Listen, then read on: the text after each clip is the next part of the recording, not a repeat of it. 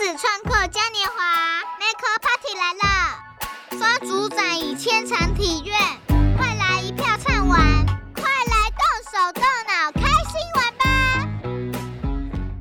Hello，大家好，欢迎收听二零二二 Maker Party 特辑。我是今年 Maker Party 的策展人，同时也是特辑的主持人 Rita。在今年 Maker Party，我们有非常多的突破。往年有来的小伙伴们应该知道，这是一年一度最盛大的创客嘉年华。那今年呢，我们包下了台北市立科教馆全馆，保证让你一票唱完所有的东西。那这一票唱完有唱完什么呢？包含我们的双主题展哦，马克比末日世界大作战，以及呢树感实验城的双主展，同时呢这一票还可以做什么呢？可以参观科教馆的五大常设展。当然啊，不免俗的还是有我们往年一直支持的百家创客的伙伴们，可以让你有千场的体验活动，在这三天里面呢持续性的参与。那在今年当然还是会有我们的小孩创造大赏的甄选成果展。哇，听到这边啊，是不是呃观众已经开始脚酸了呢？没有错。我就今年我们可能要就是全副武装的来到活动现场，三天肯定是玩不完的。那仔细听的听众们应该会发现一件事情哦，我刚刚有提到一个很特别的词，就是双主展。那双主展是什么呢？没错，就是我刚刚提到的。今年呢，展览里面呢有两大主题展，一个呢是由亲子天下统筹执行的达克比末日大作战，以及由数感实验室统筹策划的数感实验城。这两大主展是从不同面向来扣和 SDGs 永续议题以及 STEAM 跨领域学习的内容，在达克比末日大作战里面，我们可以通过无感体验来了解，在地球过往的历史上面有很多次造成生物大灭绝的主要原因。当然，也回到了我们现在在面临的地球环境的变迁，想要通过展览让大家有更多的了解。那么，在数感实验城里，我们可以听到什么内容呢？我们可以玩到什么东西呢？这就是今天的就是特。及主要来跟大家分享的，那这里面呢，我们有一个很重要的一个关键词哦，数感实验城里面的这个数，当然就是数学的数了。数好像是一个就是人生当中哦，就是非常 trauma 的一个词，就是从小到大都会觉得很害怕。但是呢，这个很害怕的东西，怎么让我们变成一个非常有趣的展览，可以让我们知道数学跟生活有什么样的关系呢？所以我们今天要邀请到一个很特别的人来跟我们分享。我们今天邀请到的就是数感实验室的创办人，也是我们这一次数感实验城的策展人赖以威老师，欢迎老师。Rita 好，各位听众大家好，我是以威。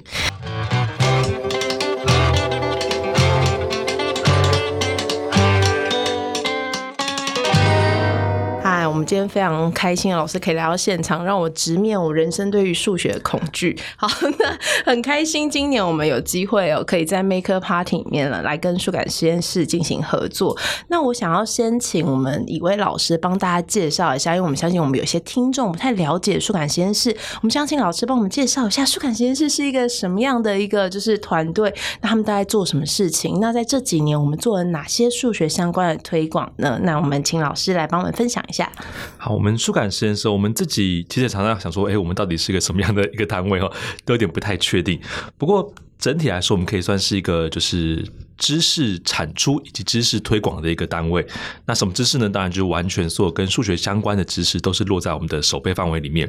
所以我们会找各式各样生活中跟数学有关的一些有趣的题材，包括说时事里面，像之前大家听到什么飞弹，然后一个百分之七十，然后三个两百分之两百一十，这可能就是个错误的数学知识。可是还有很多是有趣的，像是乐透怎么样会中奖啊，或者是这个各式各样的新闻议题，都会是我们很很关心的，然后想用数学去分享的。那同时，这个是对社会大众的，我们可能就用脸书啊，用 YouTube 频道去做。那另一方面呢，我们其实很知道说，其实很多时候我们在跟大人讲数学，他都会觉得说，哎，很好很好，那你可不可以再往下一点去帮我去告诉我小孩这件事情？因为我已经太迟了，我已经学完数学了，我现在知道数学那么有趣，可能也是也是来不及这样子哈。但是我小孩，我希望我小孩可以从小享受到数学的趣味，知道数学其实是个很有用、很好玩的知识。所以，我们慢慢慢慢的从一开始，我们团队大概是二零一六年创办的，然后到现在，我们其实有非常大量的的心力是投注在让小孩子觉得数学很好玩，让小孩子觉得数学这个很好用，而且是每个孩子都能够学得好的一个学科。所以在这里面呢，我们可能像是办了非常多的营队，我们几乎是每年的寒暑假都会在在台北、还有新竹，甚至在台南去办一些营队，然后也会有很多的这个线上课程啊，或者是一些制作一些 YouTube 影片，那就是让父母可以带着孩子去看这些影片，然后可以知道说，哎，其实也很简单的活动，爸爸妈妈在家里带着孩子做，然后最感受到说，数学其实不只是计算，它可以跟很多事情做连接，是非常非常有趣的一件知识。嗯，这真的非常有趣诶，因为我从小到大都觉得，就是数学真是我人生的最大的障碍，很多人都会这样觉得。对，然后所以就是，但是后来我的确，就是我自己其实曾经有一次在大学上了数学与文化的一门通识课，我才赫然发现，原来数学好像不是只是真的，就像老师刚刚讲，就只有计算，因为计算真的太痛苦了。可是超越计算之后，我觉得它是一种我们可以拿来理解世界的方式，而且真的就是因为当就是像数学这件事情，大家可能就会很有感。例如说像呃，就是我们这这几年都在疫情的过程，其实疫情每次上去报的那些数字，其实都是可以有一些推算的。就是我们也很好奇他们怎么算出来什么叫高峰，然后什么时候，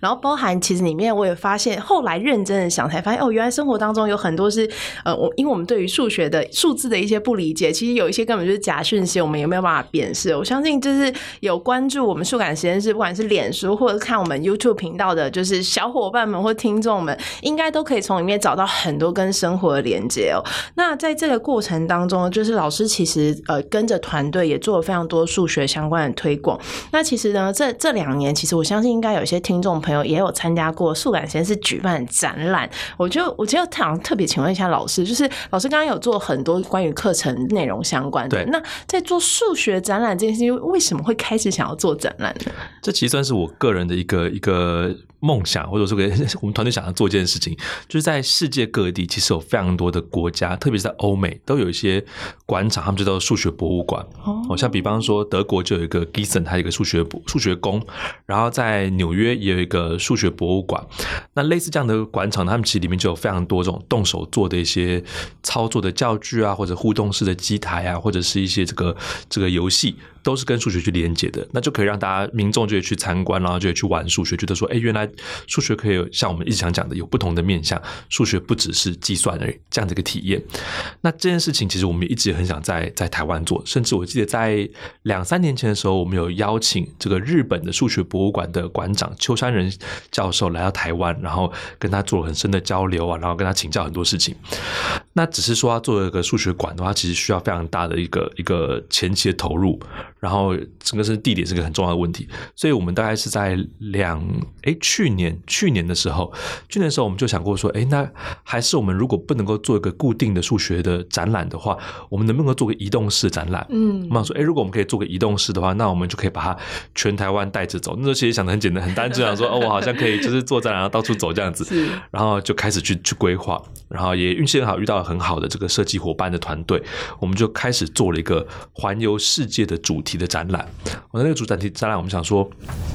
因为那时候也是我无法出国嘛，就想说，呃，不能出国很可惜。可是如果可以把世界各地的一些景点都重新去解释，怎么解释呢？用数学角度去解释，像是金字塔，我们说哦，大家都知道金字塔它可能有很多文明啊现象啊。可是金字塔里面那个那个象形文字里面一定有数字啊，啊，那个数字它的计数系统跟阿拉伯数字的计数系统有什么不一样？这里面其实就有些数学可以讨论。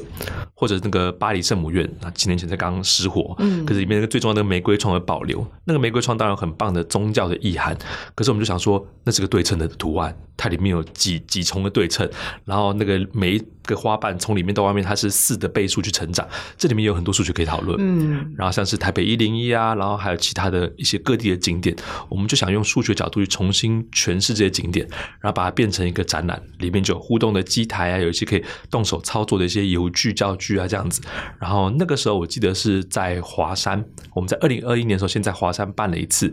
那时候就觉得哎，就蛮多人来来来参观，然后觉得说哎，是蛮好玩的一个活动。那后来呢，我们就觉得这一直不错，可是。就遇到疫情了。我想这是大大的困境。对，就都想说想说啊，我们开始要巡回全台，然后就遇到疫情，就没办法去。那大概疫情这半年一年就停了一阵子，然后等到差不多好，这个稍微比较稳定，开始去做的时候，我们就就去了。今年初，我们去了花莲跟台东。我在科技部的支持下，我们去了花莲跟台东这两个这两个县市，然后做了四个学校的巡回，巡回一个多月左右。然后我记得清楚，就是最后一个点，我们在东海国小的时候又遇到疫情了，所以所以这个时候又暂时就把它收起来。那可是这样，这个这个过程让我觉得说，其实其实展览真的是很棒的，因为我们平常可能大部分的数学推广都是像我刚刚说的文章、影片或者是上课，但是展览其实又是另外一种不同的体验，它是可以让孩子们自己去跟这个展场去做互动，然后那个体验是更更沉浸在这里面，而不是那种。单纯的上课的感觉，嗯，所以是很不一样的。然后我就觉得说，哎，那那如果有机会的话，我们当然就想要可以办更多、更不一样、更多元的展览。嗯嗯，这里面有一个很重要的关键词，老师刚刚有提到，就是要玩。我觉得那个玩的情境跟就是坐下来看影片跟文章，看影片跟文章还是会觉得呃有点在上课的感觉，然后还是他有点害怕，然后觉得要坐在桌子前面做什么。可是玩好像是比较容易让我们觉得，就是呃是真的可以亲身去体验，不管是一个高度或一个重量，我觉得看到。到跟摸到的时候，尤其是对小小孩来说，我觉得他好像更直观。因为数学以前我会觉得数学的数字是对我来说很抽象，包含我要我以前最差的其实就是几何，嗯、就是尤其它变成立体的时候，我就是想我根本想不到它的另外一面是什么。可是如果在展览里面，我可以看到那个立体的东西的背后，或许我觉得那就会帮我们再重新建构另外一个一个东西，是可以很有趣的来做体验哦。所以我觉得这个展览真的是非常棒。我们自己我自己也有去华山看哦。就是真的是一个，我觉得完全破除以前觉得对于数学觉得很惊恐的 一个对。那当然这么好的展览，当然是期待哦，就是有更多人可以看见。所以这也是为什么，就是我们这一次其实 Maker Party 要特别邀请就是数感的团队跟我们一起来做这样子一个双主战。因为我们刚刚其实有提到，就是在 Maker 这个领域里面，其实有一个很重要的关键词叫 STEAM，就是 S T E A M。S T E A M 里面最重要就是什么呢？M 是数学。对，然后所以以往我们会觉得这个东西跟生活连接太太不够紧密的时候，回到在就是不管我们在做很多创作的时候，我们都会觉得这个这个学科知识很难被融合。但是它如果就像刚老师刚刚讲，它如果回到建筑里面，或者是回到我们生活周遭的东西的时候，我们其实或许可以更好的去理解。所以呢，这边呢，我们当然我觉得要特别请老师来帮我们，一定要来特别介绍一下今年哦，在今年，所以我们好不容易熬过疫情哦，我们今年十二月一定要跟大家肉身现场相见，所以今年呢，二零二二的 Maker Party 的最重要的双主展之一，也就是数感实验室来主办策划的数感实验城，到底有什么样的亮点呢？来，请老师帮我们介绍一下。嗯、好啊，数感实验城呢，就是我们刚刚讲的是另外一个展览。那这次因为在 Maker Party 里面去去做个双主展的部分，所以我们也特别去重新规划了一个新的展览，就叫做数感实验城。那实验城这个这个概念是什么呢？这个可能要回到我们团队数感实验室。其实我们在讲我们的上课的时候，我们有一个很特别的课程，我们称之为数学实验课。意思就是说，我们觉得，哎，那个自然课有实验课，生物课有实验课，理化、物理都有实验课。那为什么数学不会有实验课？数学也可以动手做啊，然后数学也可以有很有趣的一些主题。只要我们今天不是只专注在计算，我们可能专注在说，嗯，数学跟某个领域的结合，像是在我们实验城里面，可能就有个风筝。我们想要做风筝，那一般的风筝都是都是可能是像那个平面的圆形啊，或者是某些风筝结。也会有一些很特殊的文化艺术的造型的风筝，可是我们能不能够运用数学的特性？数学有些立体的形状，比方说像正四面体，这个像粽子的形状，它在制作风筝的时候，它有一些特殊优点，所以我们就把这个风筝这个动手做的活动，把它变成一个实验，然后搭配数学的知识去把它串联起来，成为我们这个数学实验课。那过去数学实验课，我们其实大家也做了，可能累积起来有非常多的主题，有有超过将近十个主题。那在这一次的数感实验城里面呢，我们就想说，这几个主题里面，我们挑了几个我们觉得特别有趣的，也特别适合转换成这个展览形式的的主题，然后把它放在这个树感实验层里面。所以，这树感实验层里面包括像是我们的刚讲到风筝，然后我们都市规划，我们用都市规划也可以用这个放在我们的树感实验层里面。然后还有像是这个艺术，我们曲线刺绣等等的，其实有大概五个主题，我们会放在这次的树感实验层里面。那有参加过这个课程的或者我们营队的的孩子，他就会觉得说，哎，这些东西他以前可能看过，可这次是以他完全不同的一个形态。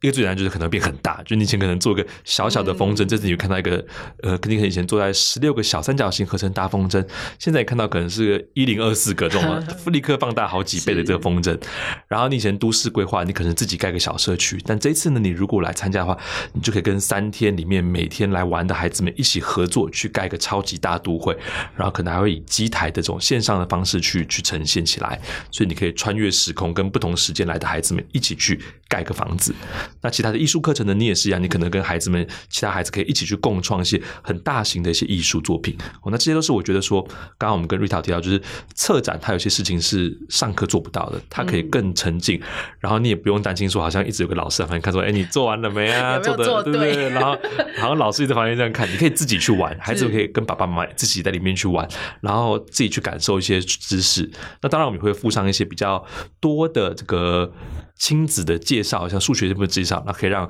爸爸妈妈你在看完这展览之后，孩子们玩的开心，你可以旁边偷偷看说，哦，这个是跟什么数学知识有关，然后可以去补充一下，去告诉孩子说，哎，其实这里面有哪些哪些知识，你可以再更知道一下。但就算都不知道，我觉得也无所谓，因为重点我们就要让孩子觉得说很好玩。原来我学的数学课是真的是一个有趣的学科，然后真的是个实用的一个知识。是刚刚有提到那个展览里面很很很重要的一个，我觉得好好很很棒的一个互动哦，就是它有。共创对不对？嗯、就是因为我觉得这真的很好玩，因为一般我们自己可能做数学题目，或者是我们做一些自己的创作，就是只有跟自己，但是可以突然发现可以跟别人一起共创一个成。或许搞不好我第一天来的时候，跟我第三天来，因为会看的不一样，对不对？对对对。好，就期待大家三天都要来，可以买我们三日联票这样子。三天，我觉得就是在这里面，就是老师刚刚有讲到，就是例如说像我们一般的一些创作从小，但是你当它变成很巨大的时候，我觉得那是一个很现场、很不一样的震撼感。嗯、那当然，老师刚刚有提到几个环节，我们不能剧透太多，因为大家要来现场。对，但是呢，我记得就是老师在展览里面，除了我们在展示跟互动面，是不是也是有一些工作坊的一些课程可以体验？对对，我们还是在这个展览里面会有设工作坊的专区，然后会有特定的时段会安排做一些工作坊，因为有些活动我们觉得还是可以让孩子们在老师的引导下一起去完成。它依然不是数学课，就是爸爸妈妈不用担心说 工作坊就要开始准备那个计算纸啊，然后开始上上一数学课。哦。但我们会让孩子们去做另外一个劳作，那这个劳作呢，孩子们可以做一做看，然后做完之后，他同时也会跟展览的某些内容去做连串联起来，所以孩子们知道说，哎，我参加完工作坊之后，可以再去看展览。嗯嗯，所以我就是觉得在，就光我们在树感实验城这里面的展览，就值得三天来看了。对，首先看一下你的创作，在第一天的参与，跟大家共创完之后，在不同时空里面，大家一起集体创作的这个内容会有一些变化。那当然有丰富有趣的课程内容，其实是可以让我们更深度的探索。的对，就是他可能要花比较多时间，但是可能可以针对某些特定的议题，然后如果孩子跟家长有兴趣的话，其实都可以来到我们的活动现场哦。所以非常期待我们要现场肉身跟大家 相见，拜托一定要熬过这个疫情，让大家一起十二月相见。那在这个因为这个展览的策划其实非常的复杂，我也想要特别请老师可以帮我们分享一下，在策划的过程当中有没有什么什么小故事或者是有趣辛苦的事情，可以我们来跟大家做一个那个策展人的幕后剖析这样子。有这个。这个其实我们数学实验课或者是这样的数感生成展览哦，其实我们都很强调说它是一个要展现数学的的特色，展现数学的趣味，所以里面会有一些东西，像是像是呃，我稍稍微剧透一点点，像我们一个弹珠台，弹珠台你你玩了之后，它会符合一个特定的一个一个分布，叫做常态分布，哦所以那个我们之前实验课有做，然后我们这次想要做一个大型的这样的一个弹珠台，但是。那个弹珠台其实不是随便做的，就是它不是说啊，我今天好，我想要做弹珠台，你随便做弹珠台，你可能就不会符合一个特定的一个数学分布。嗯，你必须要去算，你不要算说那个弹珠啊半径啊多大，然后那个弹珠的那个。下面那一排一排那个格子间隔有多大？钉子间距有多少？甚至弹珠台啊，弹珠要几颗以上才能够呈现这样的，就是取样数要够多，才会有这样子的一个统计分布出现。所以其实每次我们在做这样子的一个展览的时候，或者是这个相关的活动设计的时候，候，大家都很都很烧脑，就是要把你也对我们对数学老师来说也是哦，数学老师就是说我原本以前在书上看到一些科普知识啊或数学知识啊，我真的得用上来，然后真的去算说哦，大概一百颗弹珠才够，然后我们就去做实验，就一百颗，哎，真的有哎，然后可是好像还不够明显，然后就查出说啊，一百颗出现的这个比例大概是百分之八十吧，所以就不行不行，我们要百分之百，就可以把一口气把它加两百颗之类，就这过程都是一些很多的计算，然后设计师也会觉得很痛苦，他说天哪，你们又要算好多数，而且每个地方每个细节都是那个几公分几公分都要看得很精准，然后这样或者像那个风筝去做，要做到几层就会发现会诶不行太大，可能完全放不下。哦，这些其实里面都会，我觉得制作过程呢，其实里面有非常非常多的数学。数学对，所以说不定我们将来可以邀请这个小朋友有兴趣的，可以参与我们的制作过程，对，一起来算一算这个数学。这其实是对于数学狂热者是觉得蛮好玩的一个过程的。我我觉得这个非常有趣哦，就是因为呃，我相信现在有很多的，就是家长或小朋友会常看很多的展览，嗯，然后但是大部分人都会觉得展览里面，尤其是这个策展人哦，它都比较偏呃艺术，然后或者是偏就是设计科目。嗯、那我们以前会觉得说，反正我就是数学念不好，我就会去文科，然后会去就是做艺术的创作这类，就是感觉就是这个东西与我无关。可是刚刚老师有分享到一个很重要的概念，今天我要策划一个这样子的一个相对具有知识性的展览，嗯、尤其是它是以数学为主题的时候，反而是在策展过程，老师要算很多数学才有办法处理。对，我觉得这个就是一个很非常典型的，就是数学这件事情应用在生活当中。我觉得它不只是生活，其实我们在不同的行业跟领域里面，数学都会是一个很关键的，就是我觉得一个先辈的知识。虽然说，就就像我也是策展人，我是平常是不会用到三角函数了，对，但是呢，我有时候也要去做非常多的数字的追踪啊，包含我们在预估就是一些成本，然后以及我们的时间，然后包含我们在预估人流。其实我们我其实平常也要测算一件事情，就举例来说，一个空间里面就是它可以在同一个时间容纳多少的人才是一个合适的量。然后当然这件事情以前比较是经验上面可以再做处理，但是后来我们会发现，其实我们也可以通过数学来做一些比较好的一些就是计算。那这件事情呢，就可以回到说，哦，有突然发现原来以前学的东西就是跟现在的工作就会比较有关。现在想要回去重修统计了，对，就是我会发现统计在我的生活当中很常出现，尤其是像我们有一些领域是呃在做行销的同仁，我发现后来我们在做行销的同仁有花百分之可能呃三四十的时间在处理数据，对，就是数字进来之后，那我们要怎么样分析，然后呃去解释这个数字，我觉得这个其实都会还蛮有趣的。所以刚刚那个过程里面，我觉得可能真的会有人觉得最辛苦的是算数学，对，但是我相信如果真的我们搞不好可以那个观众们可以许愿一下，如果真的有有机会的话，如果未来呃就是数感在一些就是策展，搞不好真的可以邀请一些数学狂热的孩子一起来参与后面的策展过程。我觉得那个那个创造出来这一个成果给到别人去体验，我觉得那个会是一个很有趣的一个过程，就非常好玩的。好，那老师还会有什么想要跟我们分享的吗？关于在策展的过程当中，我觉得刚刚 Rita 讲到一个很很有趣的点，就是说，的确哦，就是像我们都会说，数学现在是各行各业的专家语言。然后有很多时候，我们其实，在跟像我们在跟策展策展团队合作的时候，有时候开始我们还发现说，哎，你们数学很好，哎，你们其实都算的超快的。然后我们就，然后很多估算啊，像像真的人流这件事情，我们就有问过，我们就问说，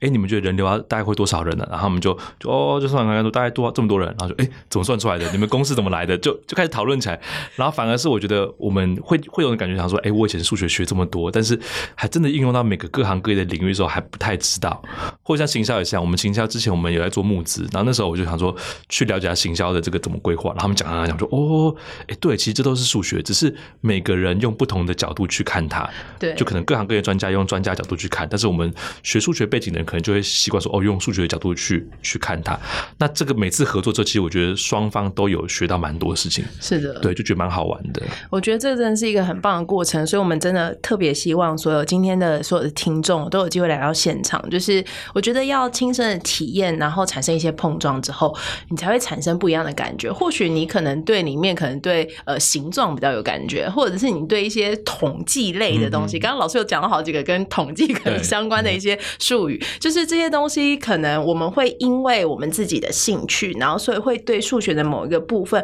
可能会比较敏感，或者是比较产生兴趣，但是我们还没去探究之前，我们都不知道那个兴趣从哪里来。那我觉得数感实验室的团队最棒的事情就是，它让我们从数学的源头开始，先是用产生兴趣的方式进入这一个领域的时候，我们就不会抗拒，因为它是一个学科，因为因为要要要得到正确的答案，而失去了在中间探索数学，我觉得那个很有趣的一个关键。那如果我们从小开始就可以建立我们对于数学的感觉，我觉得这个就是数学数感实验室的名称的来源。没错，没错。对，我觉得那个数学的感觉真的很有趣，就是离开了那个学习的场景之后，才会发现这个感觉对生命是很重要的。嗯嗯、对，那我觉得在今天介绍的，就因为我们时间是有限的，然后但不能剧透太多，所以我们就是在这边跟以威老师就要邀请我们所有的听众，一定要在我们的就是十二月二号到四号的这个期间，来到台北科教馆来看一看我们的 Maker Party，同时一定要连续三天都来我们的数感实验城哦，在这里面呢，可以去探索这些共创之后的结果，然后去发现数学在不同的时空，在不同的人身上呢产生什么样不一样的影响。好，今天非常感谢大家可以收听二零二二 Maker Party 特辑，我是 Maker Party 的策展人与特辑的主持人 Rita。下一周呢，Maker Party 的特辑呢，就是会邀请到今今年小孩创造大赏甄选活动的国小组冠军哦，那他们会来跟大家分享，就是通过一个孩子的角度是怎么样来看，就是地球永续这件事情。那这件事情，呃，这个团队的题目有一点点。或许可能跟数学有关，但可能跟经济比较有关。他们是谁？他们是一群住在屏东的小朋友，他们在解决的是香蕉过剩而产生的一些经济上的问题。然后你会发现，哎，国小学生跟香蕉盛产、跟产业、跟经济有什么关系？他们观察到了什么样的问题？想要通过自己，然后怎么样来提出一个好的解决方案？那我觉得在这样子的小孩创造的历程当中呢，其实他们就调度了很多不一样的知识，里面可能有数学的，然后可能有跟饮食相关的，然后有跟生活相关的，当然也有跟环境相关的一些知识，来帮助我们更好的去解决一个环境，提出更好的一个解决方案。好，如果各位观众朋友，你非常喜欢吃香蕉，或者是你对我们的台湾的果农哦有非常多的关注，我们非常期待，就是在下一集你一定要来收听，或者是呢，你又好奇，就一群小孩到底怎么样帮我们找到解决世解决世界的这些问题的一些神奇的方案呢？我们都会非常。邀请你一起来参与下一期的，就是 Maker Party 二零二二的这个特辑。好，亲子天下 Podcast，周二谈教育，周四聊生活，周五开启好关系。欢迎关心孩子教育教养的你订阅收听哦。Apple Podcast 帮我们五星赞一下。想听什么节目，也欢迎大家继续来许愿池给我们回馈。我们下次再见，拜拜，拜拜。